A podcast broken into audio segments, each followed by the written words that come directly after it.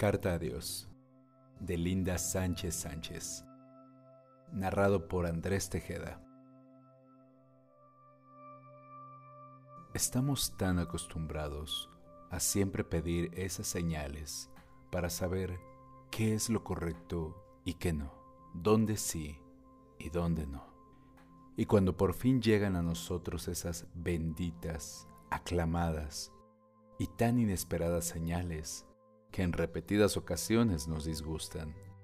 Las despreciamos de tal forma que nos provocan miedo y nos rehusamos a verlas y más aún a creer en ellas.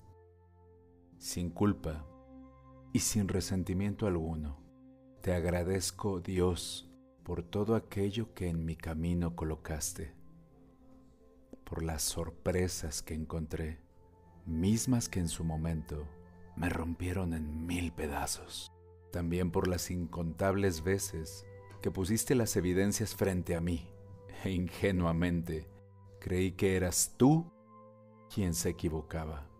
Ahora te confieso que llegó el momento de comenzar con mis propios ceros, con las manos vacías, con ese pasado ya muerto ahora para mí, el cual creía que lo era todo, lo suelto y reconozco que no es nada, pero a su vez me deja con las manos infinitamente llenas de esto tan valioso que me regalas día con día, que se llama vida.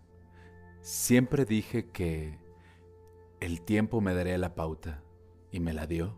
Sabía por intuición que equivocado no estaba, llegando el momento de cerrar el libro.